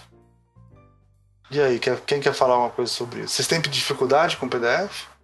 Como assim? Ah, eu acho que é a dificuldade das gráficas aceitarem o PDF, né? É, ah, sério, nesse sentido? Ah, cara, deve é, ser mesmo, a gente mesmo comentou, papo de novo do Biro, né? Quer dizer. É. Cara, eu vou te falar uma coisa: você não sabe o que era o mundo sem o PDF. Nossa, o PDF resolveu. O PDF, era muito, o PDF é muito bom, cara. Ele, ele tirou máquinas de dentro da gráfica, cara. É. É, uma coisa que a gente pode falar, o problema com o PDF, quem não trabalha com PDF pede arquivo aberto, provavelmente deve ser essa questão do birô, né? Que a gente estava conversando. Que aí o birô ele pede para você já Outra coisa que o Biro pede também, vetoriza a fonte, né? Manda vetorizar é. a fonte e manda o arquivo aberto, né? Esse tipo de Pra ele conseguir encaixar lá na, e fazer o casamento, porque o cara conhece o erro da máquina e às vezes é. ele consegue aproximar. Cara, eu vou supor que as pessoas, cara, não sabem tudo isso que estão falando. Vocês são uma foda mesmo. É o é, seguinte. É um papo cara, hermético isso daqui. É, não, puto hermético. Aqui tá que nem aquela, aquele disso, programa que a gente vai, fez sobre. Depois o nego fala, vai, vai, vai, nego fala, acha que o Becari fala complicado. Nunca me viu falando de gráfica. Cara, é, tá pior que aquele programa que, que a gente fez sobre música, e aí vocês ficaram falando sobre equipamento de som. Olha só, foi foda. Até eu não estava sabendo o que vocês estavam falando. É o seguinte, cara, é, quando você é, é, você hoje em dia, quando você vai mandar para gráfico, você pode fechar o arquivo, tá? Que é uma coisa que você salva ele normalmente em PDF e você já coloca, já limita ele, já deixa ele prontinho só para o cara da gráfica imprimir, ele não precisa é um fazer nada. Fechado. É, o problema disso é que ele não pode abrir o arquivo. Ele não pode mexer. O problema do PDF é o seguinte: quando você monta um PDF, ele não é feito para ser editado. Existe a opção de você fazer um PDF editável, mas normalmente quando você faz, ele fecha o formato. Por exemplo, o PDF que você lê na internet, você está lendo ele fechado para você ler, tá? Então ele foi preparado especificamente para ler. Então você, na hora de salvar o PDF tem mil opções, save for web, save para isso, para print. E aí você pode escolher milhões de opções. Você tem que fazer às vezes um curso para saber como fechar um arquivo direito, tá? Então assim, é, então, quando você leva pro cara da gráfica, eu tô supondo que ele fica puto porque diz assim: ah, modifica tal coisa. Porque a maior parte dos clientes são péssimos clientes, né? Os caras, na realidade, fizeram um trabalho péssimo, o cara da gráfica vai ter que refazer o trabalho, que acontece muito. Se você manda em PDF, o cara fica puto, porque ele não tem como abrir. Ele não tem como pegar aquele arquivo e editar ele. O, tudo ali fica uma merda para editar.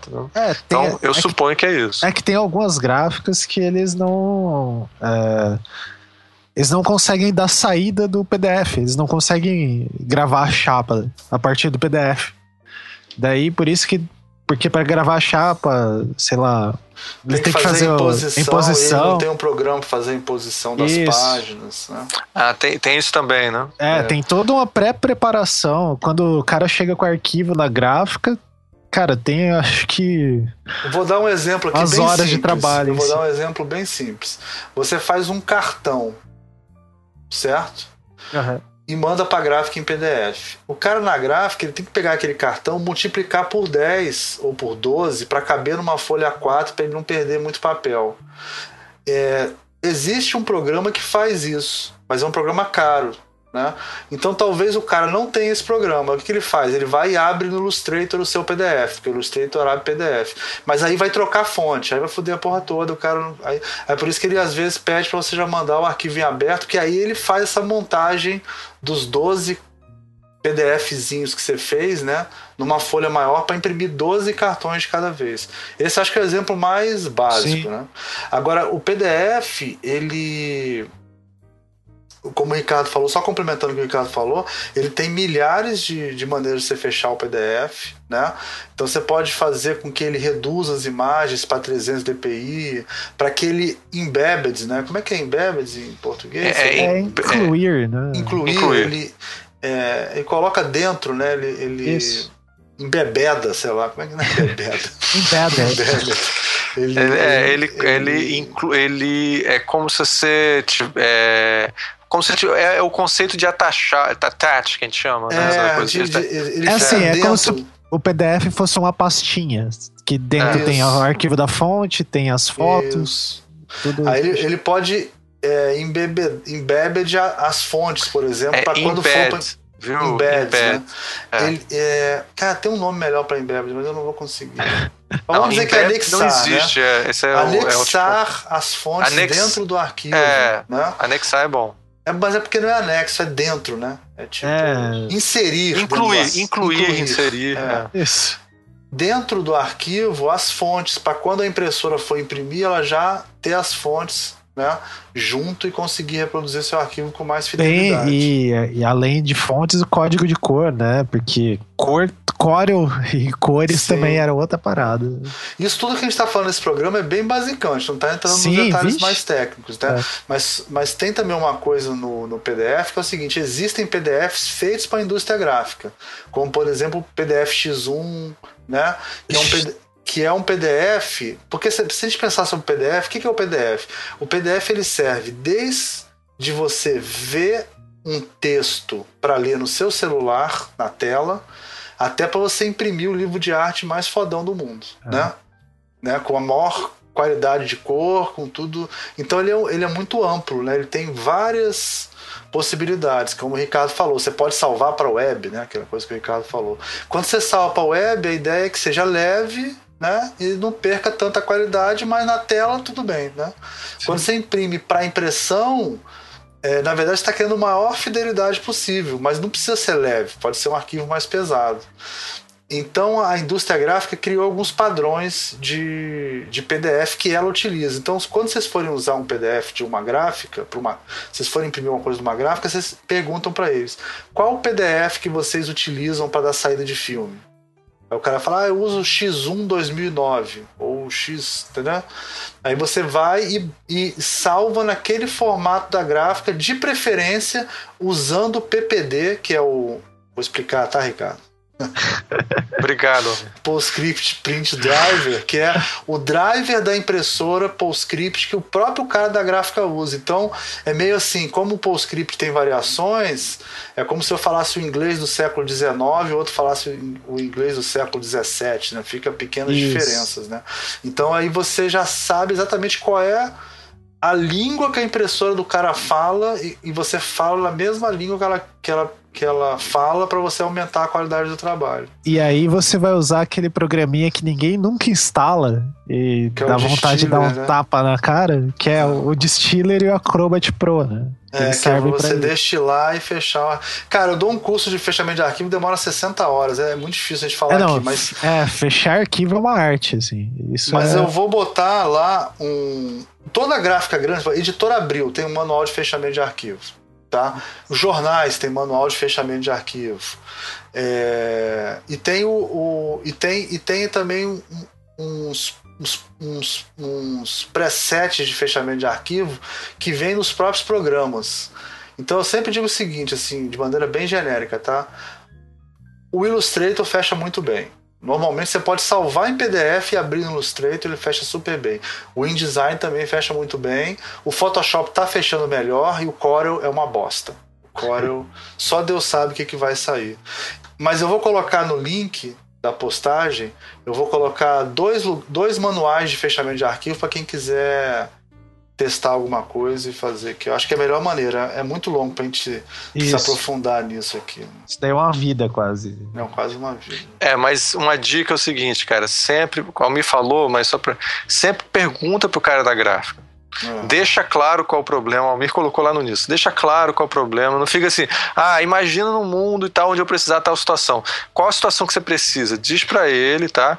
E aí pergunta, cara, você precisa que eu mande para você o arquivo Illustrator ou o arquivo InDesign com as fontes acompanhando e tal ou, é, ou eu posso fechar o arquivo no formato que você acha melhor, tá entendendo? Quer dizer, porque de repente para aquela gráfica é melhor, ele se sente é mais tranquilo para ele se ele tiver o, o arquivo base mesmo, que é o, o arquivo do Illustrator, ou AI, e por aí uhum. vai, porque e não fechar o arquivo. E, e, e só para complementar isso que você falou, essa questão do fechamento de arquivo ela é tão importante para mim quanto o orçamento. Então, tipo assim, um aluno que sai da faculdade sabendo pedir um orçamento na gráfica e fechar um arquivo, ele está dominando o que é necessário nos primeiros anos da profissão dele. O problema é que é muito difícil você conseguir isso, tem que se dedicar muito a isso. E na verdade, você só vai dominar isso depois de alguns anos de profissão, né, Ricardo? Eu acho que.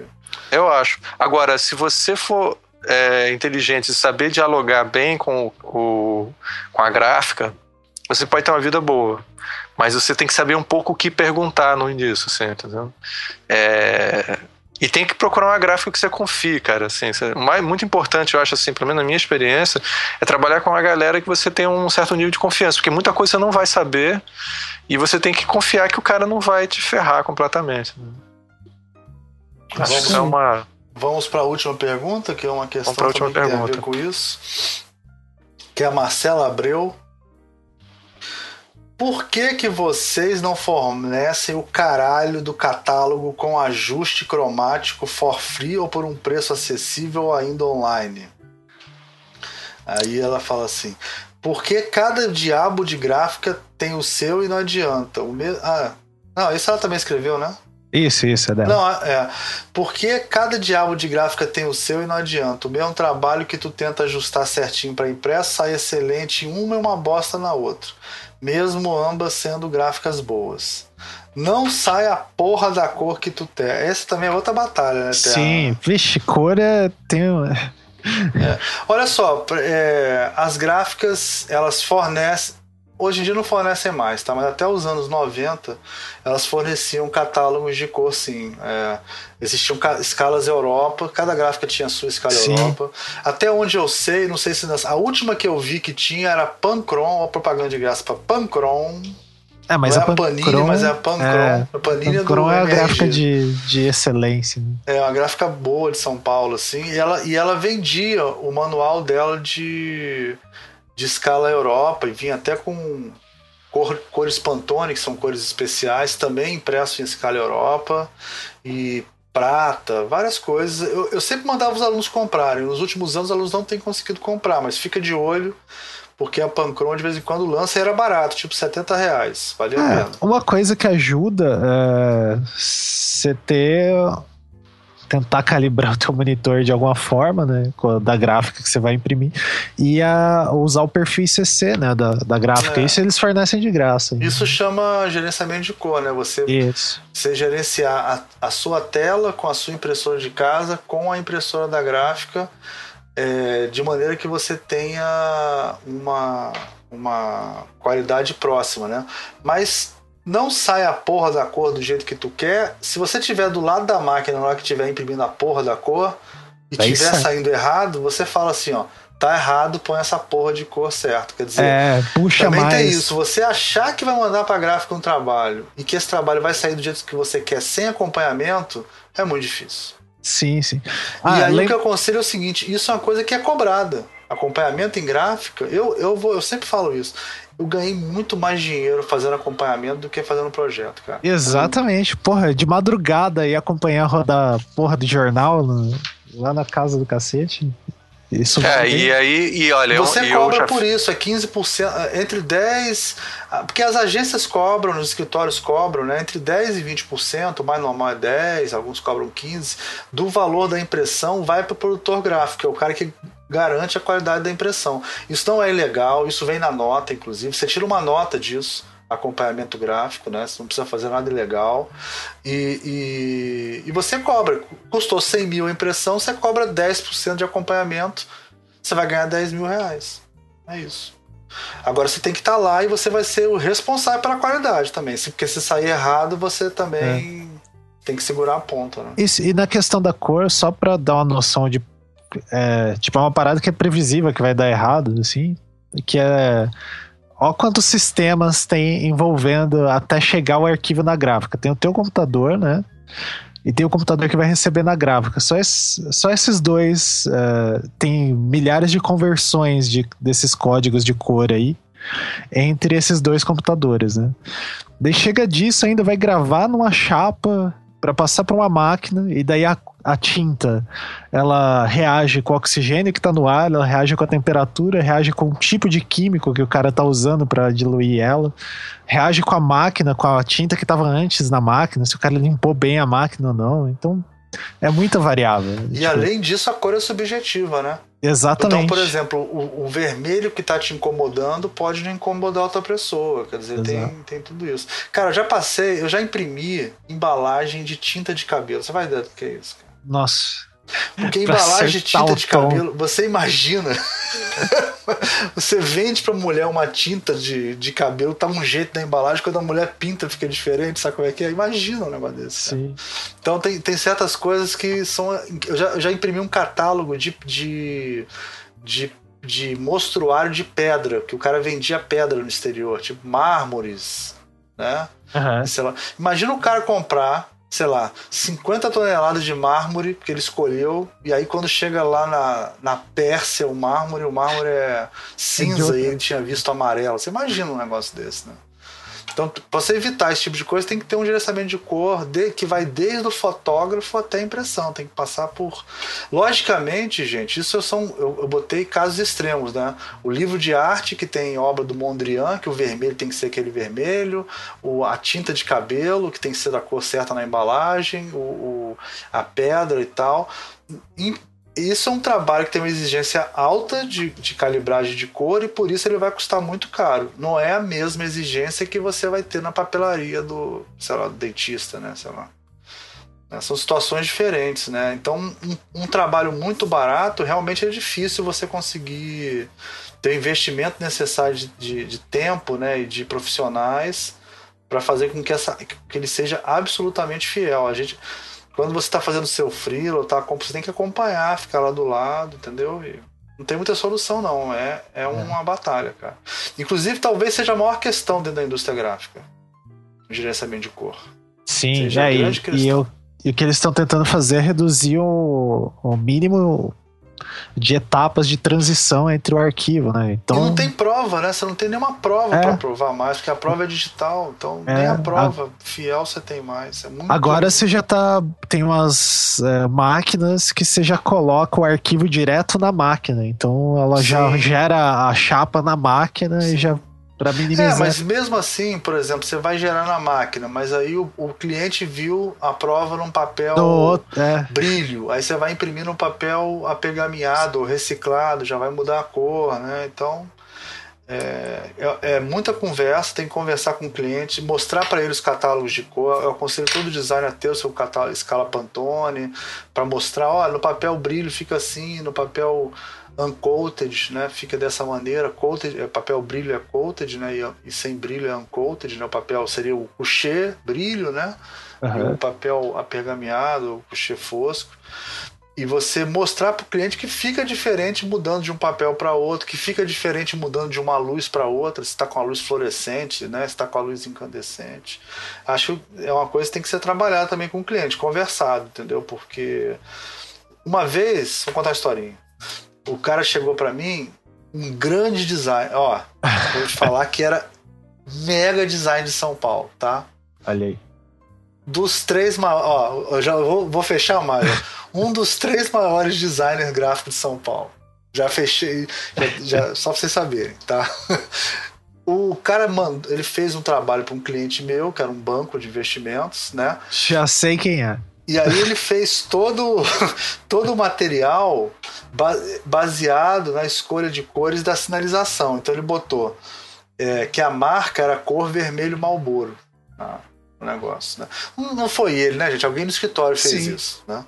É, aí o cara, o cara chegou, aí o dono, o, e eu falava direto, tipo, com diretorzão do banco, sabe? Diretor de marketing, né? Aí, eu, coitado, dono de gráfica, filho da puta, né? Falei, mas eu tô, isso aqui não, eu não posso fazer pela cor do vermelho, não existe, ele tem que me dar uma referência de cor. Não, mas foi o sei lá quem, o Master Blaster, a gente pagou 200 mil reais na época para fazer a marca, né? Aí eu falei, tá bom. Aí, aí eu, na época não tinha nem celular, acho que eu liguei pra minha secretária, né?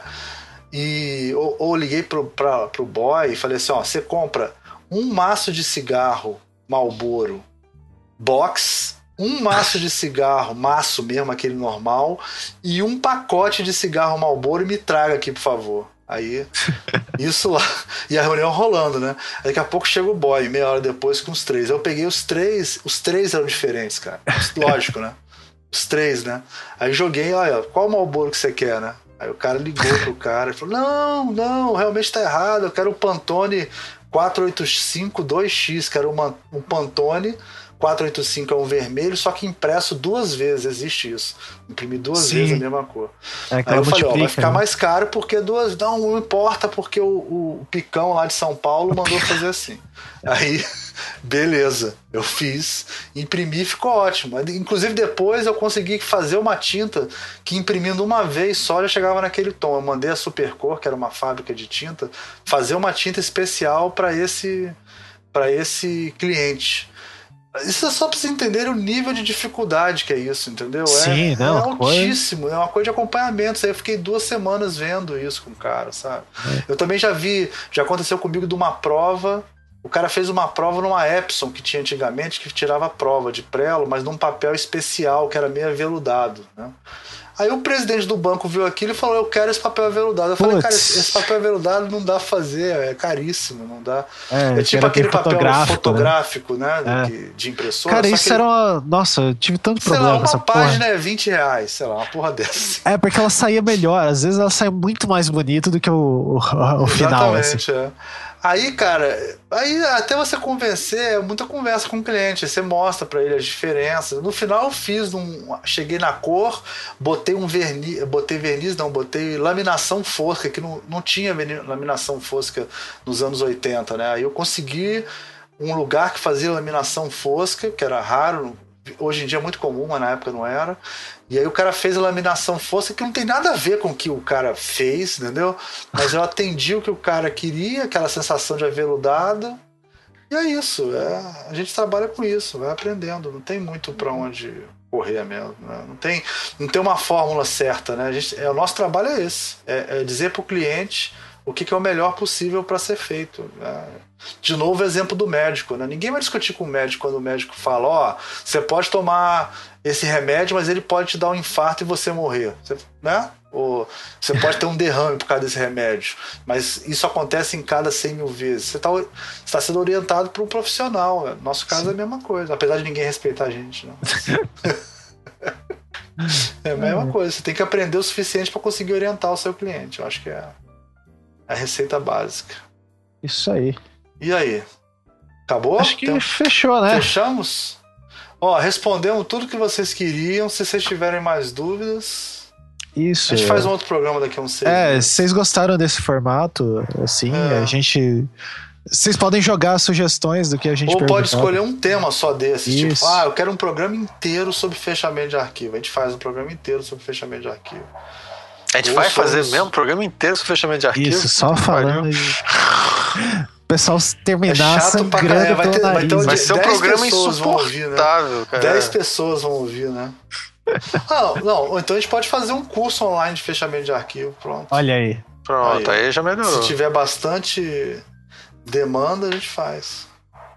Isso. Então é isso, gente. É isso. É... Quer, alguém quer falar uma coisa é pra isso, encerrar? Gente. Quer falar uma coisa aí, cara? Pra encerrar então. Cara, olha só.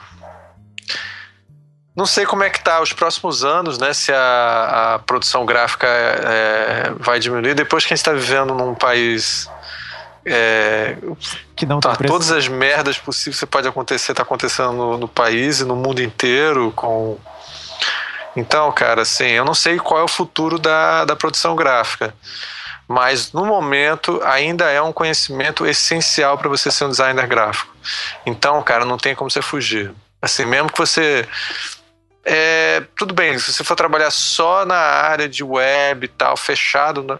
mas a maior, a maior parte dos designers estão de alguma forma ou de outra tendo contato ainda com produção gráfica e a gente não sabe por quanto tempo ela vai estar tá dominando. E, para piorar a situação, na área de pesquisa de design, a produção gráfica é essencial para você entender é, eu diria assim, para você chegar e falar sobre história do design sem conhecer nada sobre produção gráfica, isso daí daria um outro programa, com certeza. Sim, sim. É, é muito complicado. Porque você vai. Isso aqui é só um gostinho, viu, gente? Se vocês gostarem desse tema, vocês falam, ó, fala mais sobre essa porra. Aí a gente faz um programa só sobre isso. É, se você está, por exemplo, analisando um cartaz do Luiz Magalhães, sei lá, ou de um grande designer que você está pesquisando, está querendo entender. Se você não entende a produção gráfica por trás daquilo, você provavelmente está falando besteira. É, produção gráfica, por exemplo, tem um famoso cartaz do do é, do Rogério Duarte, que a gente vai até provavelmente fazer um programa vai falar contar essa história de novo. Mas aí é bom que vocês ouvem de novo o programa. É, ele é uma. É uma tem a, um cara segurando um punhal e, a, e tem como um sol que vai se vai se formando, assim, vai ficando é, um, um pedaço é, o de sol. de Deus e o diabo na Terra do Sol. É Deus e o diabo na Terra do Sol, exatamente. Então é como se fosse uma, um sol, são dois sóis que vão se misturando um com o outro. Olha que sacada legal. Aquela, aquele cartaz, na realidade, o vermelho que está sendo formado ali é, é, a mistura de amarelo é, é, com magenta. Então ele, na realidade, ele não precisou, não é isso, Almir? Isso, amarelo magenta faz e, vermelho. Fazendo vermelho ali, e ele não precisou, ele não precisou botar uma cor extra e criou uma, como parece um erro de registro, mas na realidade é uma sacada brilhante de produção gráfica. Sim. Se o cara não saca isso, ele não entendeu o cartaz. É. Ele pode ficar falando sobre semiótica do cacete, mas ele não pegou a coisa mais importante, mais essencial do trabalho. Então, produção gráfica está na base do próprio pensamento do designer, eu acho. Isso. É a entrada e ele fez isso para que a impressão ficasse melhor também, porque a impressão ficou menos lavada. Tenho até uma reportagem dele falando sobre isso. É, tem também as capas da revida, uh, revida da revista Módulo. Sim. Elas são é um trabalho assim. Como que os caras com a limitação de produção gráfica conseguiam fazer umas coisas fantásticas, assim, né? É, ah, duas cores vê... dá pra fazer muita coisa. Essa coisa de você trabalhar com quatro cores, hoje em dia virou padrão, né? Sim. Mas dá pra fazer muita coisa com duas cores. Duotone, é. tem milhões é. de Ah, eu, eu, eu vou dizer para vocês, no meu trabalho como designer, poder trabalhar com duotone e menos cores é muito mais divertido do que trabalhar com policromia. Porque, Sim. primeiro, não fica igual. E aí, quando você abraça a coisa de trabalhar com poucas cores, aí você começa a usar a produção gráfica no na, na próximo processo, processo criativo. Aí fica muito mais interessante você trabalhar, porque aí você abraça a mesma coisa e você começa a controlar ela.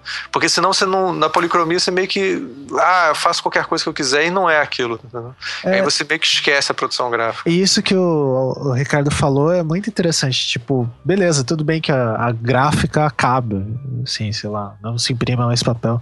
Mas esse raciocínio da produção gráfica, isso está na prática do design. Então, seja você vai fazer um, uma ilustração que é só para internet, ou então um site, um aplicativo, você usar ah, o jeito que estava usando as cores, ou então o pensamento. É. Isso gera uns efeitos bacanas, né? É. A gente já é, deve ter falado. Essa coisa da gráfica.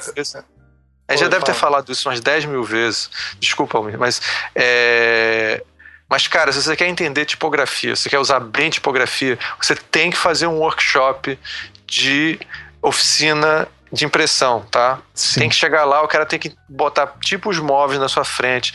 Você vê, sentir o espaço, que espaço em tipografia impressa são pequenos blocozinhos de metal, tá certo? Quando você começar a trabalhar com isso, você vai virar um, um designer 100% melhor trabalhando com tipografia sem exagero, é 100% melhor, tá? Então, gente, se tiver a oportunidade de trabalhar, ir lá, fazer um workshop com impressão, cara, corre para fazer isso que vai, vai fazer um diferencial no teu trabalho. Sim. Não, é só para complementar, é, apesar de todos a, a, a propaganda alarmista que, os, que, a oposição tem feito contra nós, a indústria nunca gráfica, na história desse país. Nunca antes na história da humanidade a indústria gráfica é, cresceu tanto como tem crescido nos últimos anos. As pessoas sempre falam, ah, mas jornal tá acabando. Tá acabando o jornal, mas está aumentando o número de embalagens para colocar as coisas que os escravos chineses tá fazem. Tá acabando os jornalistas, na verdade. É, tá acabando pro jornalista. Agora, a indústria gráfica, agora falando sério, ela cresce consistentemente desde o dia que Gutenberg fez, criou a imprensa, entendeu? Então, é, apesar de, de, toda essa, de toda essa história que ah, vai acabar, vai acabar, vai acabar, ela é muito grande, entendeu? Ela, eu não sei se vai acabar. É, não. Pô, o, livro, o livro mudou né, o lugar dele, né? Ele é Exatamente, um objeto agora. É. Então. Não, e, e, e, se, e se a gente faz menos jornal e vai fazer menos livro por causa do e-book, a indústria gráfica é muito flexível, entendeu? Sim. Então a gente faz, sei lá, embalagens, né? Vai fazer outras coisas. Vai, ela, ela muda Cara, de. Então... Eu me arrisco a dizer que o podcast, como é, meio popular, acaba antes do, do da, da, produção gráfica. Eu acredito também. Não sei, vamos ver. Então é isso, vamos embora? Então vamos lá. Vamos nessa. Falou. Tchau. Um abraço. Tchau, tchau.